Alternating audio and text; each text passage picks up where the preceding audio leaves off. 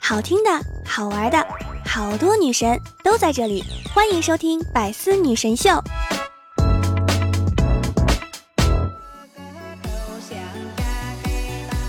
Hello，各位段友，欢迎您收听万事屋。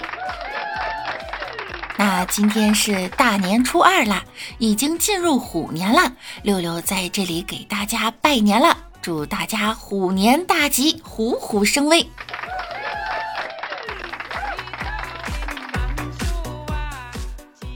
问大家一个冷知识，你知道虎作为姓氏的时候该读什么吗？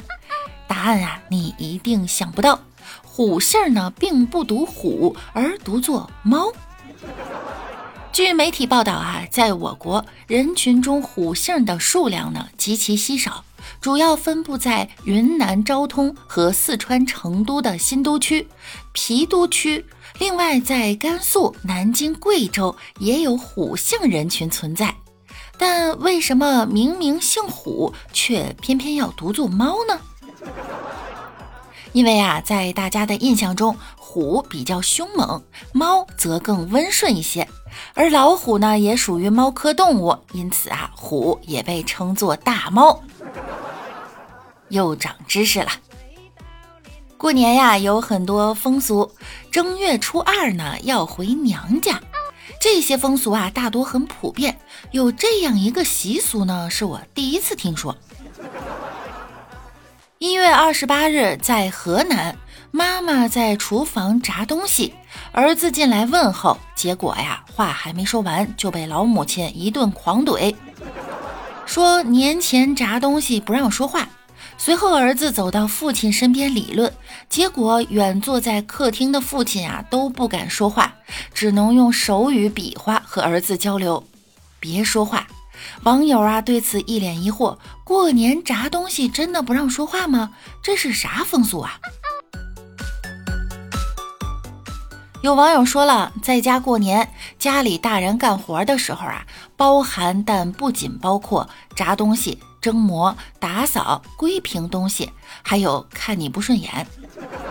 闲人啊，也就是只要不陪着一起干活的人哈，都统称为闲人。闲人呢，要少说话，说话必被怼。这我还真是第一次听说。那我也有一个疑问。过年不让放炮是啥风俗？有没有知道的？大年三十不过十二点不许脱衣服，正月初一不能扫地洗头，这些传统习俗啊，不知被吐槽了多少次。后面这些风俗呢，我相信大多数小伙伴也跟六六一样是头一次听说。你以为全国人民都在大年三十晚上吃年夜饭吗？那你就太天真了。在湖北一些农村呀，年夜饭可不是随随便便都能吃的。哪个时间吃饭取决于你姓啥。姓王的早晨五点多钟就开始吃团圆饭了。姓高的呀，一般在中午十二点左右才开宴。姓于的年夜饭的时间呢，定在天快黑的六点钟。如果你姓杨，就只能等到晚上十二点以后才能吃了。中间饿肚子的话呀，就要自己解决了。这可不是什么姓氏歧视，而是有典故的。据说在秦始皇统一中国后，原来的楚国已经到了万境人踪灭的地步，方圆几里呀也没啥人口。秦始皇一看这可不行，便下令让一些子民从九江一带，也就是现在的江西，移民到楚国去住。到的时间呢，总有个先后，有的人走得早，早晨就到了；有的人拖沓一会儿啊，中午到；有的人下午才赶过来。当地的人们为了纪念这次乔迁，就把吃年饭的时间定到了到达新居地的时间。如果嫌吃饭太晚，那只能怪自己祖先脚力不够了。吃年夜饭除了有时间规定，吃的时候也有规矩。在山西，年三十的晚饭呀是不能说话的，哪怕长辈还想问你有对象了吗？工资多少？考了多少分儿？那他也得老老实实憋着，不能说话。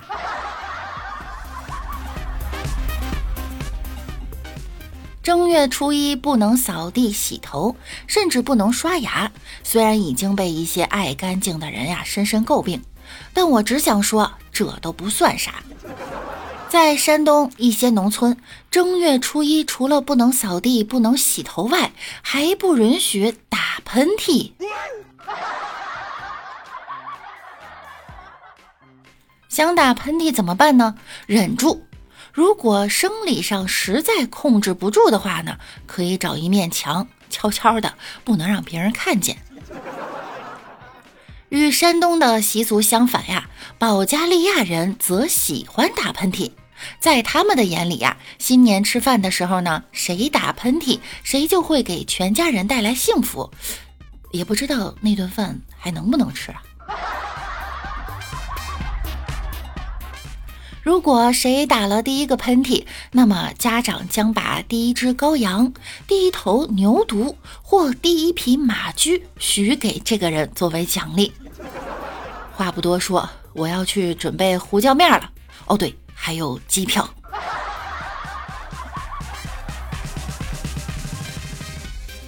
虽然很多地方正月不让洗漱，怕散了财。但有的地方呢，却号召大家一起洗。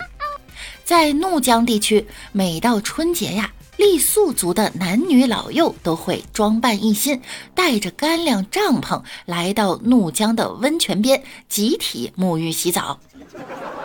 不过哈，不要想歪了，人家呢只是用这种方式洗去疾病、灾难和坏运气，并没有其他的意思。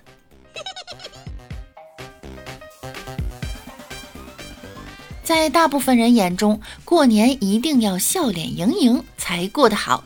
但在墨西哥呀，过年露笑可不是什么好兆头。按照传统习俗，如果想获得好运气，一年最后五天内是绝对不可以笑的，一定要严肃脸，才可以让新的一年好过。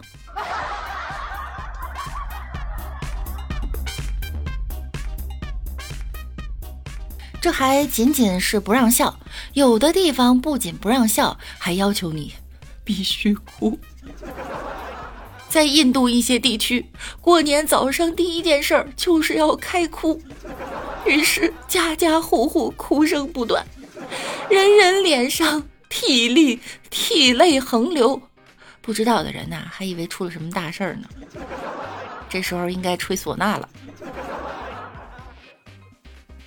按他们的说法呀，此番哭泣呢，是为了表达对岁月易逝、人生苦短的感慨。哎，啥也不说了，六六也要感慨一下自己失败的人生了。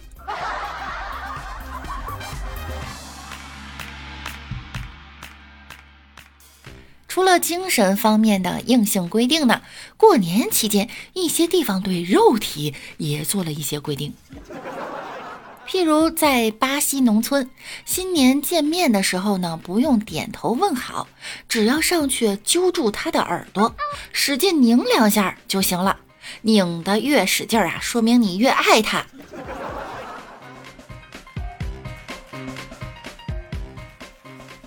这还只是拧耳朵，还有打屁股的。在日本，每年正月十五或十六都有打新娘屁股的习俗。目的呢，是为了让新娘早生孩子。虽然六六不知道这两者有啥关系，不过为了怜香惜玉，负责打屁股呢，都是当地的儿童或者女性，意思意思就得了，不然真打坏了，谁来生孩子呢？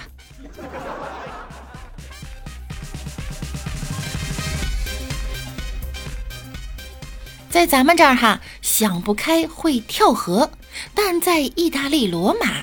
跳河却是辞旧迎新的一个项目，而且这一项传统呢，也已经有了六十多年的历史了。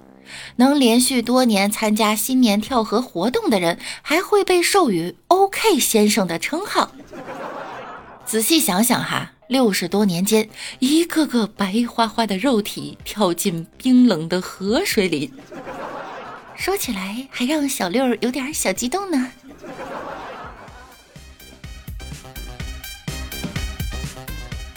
这些各种奇奇怪怪的习俗，你看起来奇葩，却是别人多年的习俗。终究呢，都是为了新年讨个好兆头。过年不就是为了讨个喜庆热闹吗？为了讨喜，一网友年前花了四百多做了个指甲，结果大家评论说呢，你这个指甲在花盆里抠一下，可能也是同样的效果。多损呐，笑不活了。还有一个网友花了八十块钱一根手指头的价格做了一个虎年醒狮美甲，在每个指甲上呢画的都是一个虎头，说是虎头呢，看上去像一个乱七八糟、歪七扭八、红不红、黄不黄、白不白的脑瓜子。这网友们呀也炸锅了。有网友说：“我做的也后悔了，虽说便宜，指甲和头发一样，不做吧，心里老惦记着；做完了呢，马上就后悔。谁说不是呢？”还有一个网友说，他一月二十二号的时候刚做了一个布灵布灵的美甲，本来呢只想去做个单色，结果美甲小妹儿啊说这款好，过年回家呀，你就是全村最靓的仔了。就被就这么被忽悠了，刚做完呀，我就后悔了。所有的手指甲都是异形钻，疙疙瘩瘩，鞋都提不上了。三天呢，掉了好几颗钻，回去修补了一次，最后到第六天又掉了两颗，气得我呀，回去就卸了我的二百六十三块大洋啊。其实还好，如果按你这个水平哈，在北京做的没有六百二，没有六百二十三块，估计是不能实现了。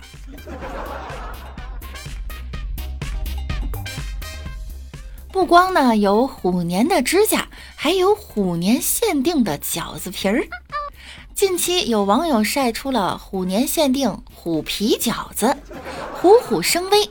饺子皮儿呢是虎纹的。黄黑相间啊，特别应景儿。为此呢，我也特意学了一下做这个三个颜色的面团儿：白色的、黄色的。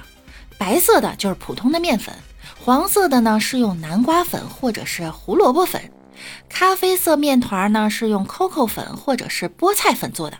总之啊，家里有深色的粉，您都可以用上试一下。然后把这三种颜色的面团混在一起哈，中间呢是白色的，放少许黑色的条条，两边是黄色的，擀出来啊就变成虎纹的饺子皮了。感兴趣的朋友呢，可以去网上搜一搜相关视频哈。过年了，咱也露一手。干杯！过年期间少不了应酬，聚会结束后呢，时常有人醉得不省人事。你是谁？啊？你是谁？你到底是谁？你是不是那深夜在路边偷井盖的贼？啊，你是谁？啊？你到底是谁？你是不是那梁山好汉黑旋风李逵啊？啊，你到底是谁？你是不是那动画片里爱玩屎的奥劳的？你谁？哦，你到底是谁？你是不是那个春晚装修的黄大贼呀？啊？你谁啊？究竟电话那头的人是谁呢？哎，我爸爸。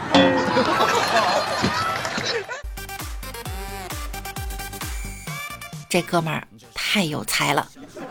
说的还是那么押韵，最后没想到打电话的是他爹。好啦，在节目的最后呢，还是那句话哈，美酒虽好，不要贪杯。六六再次祝大家新春愉快，虎年吉祥，吃好喝好，开心最重要。那我们下周再见啦，拜拜啦。这是你。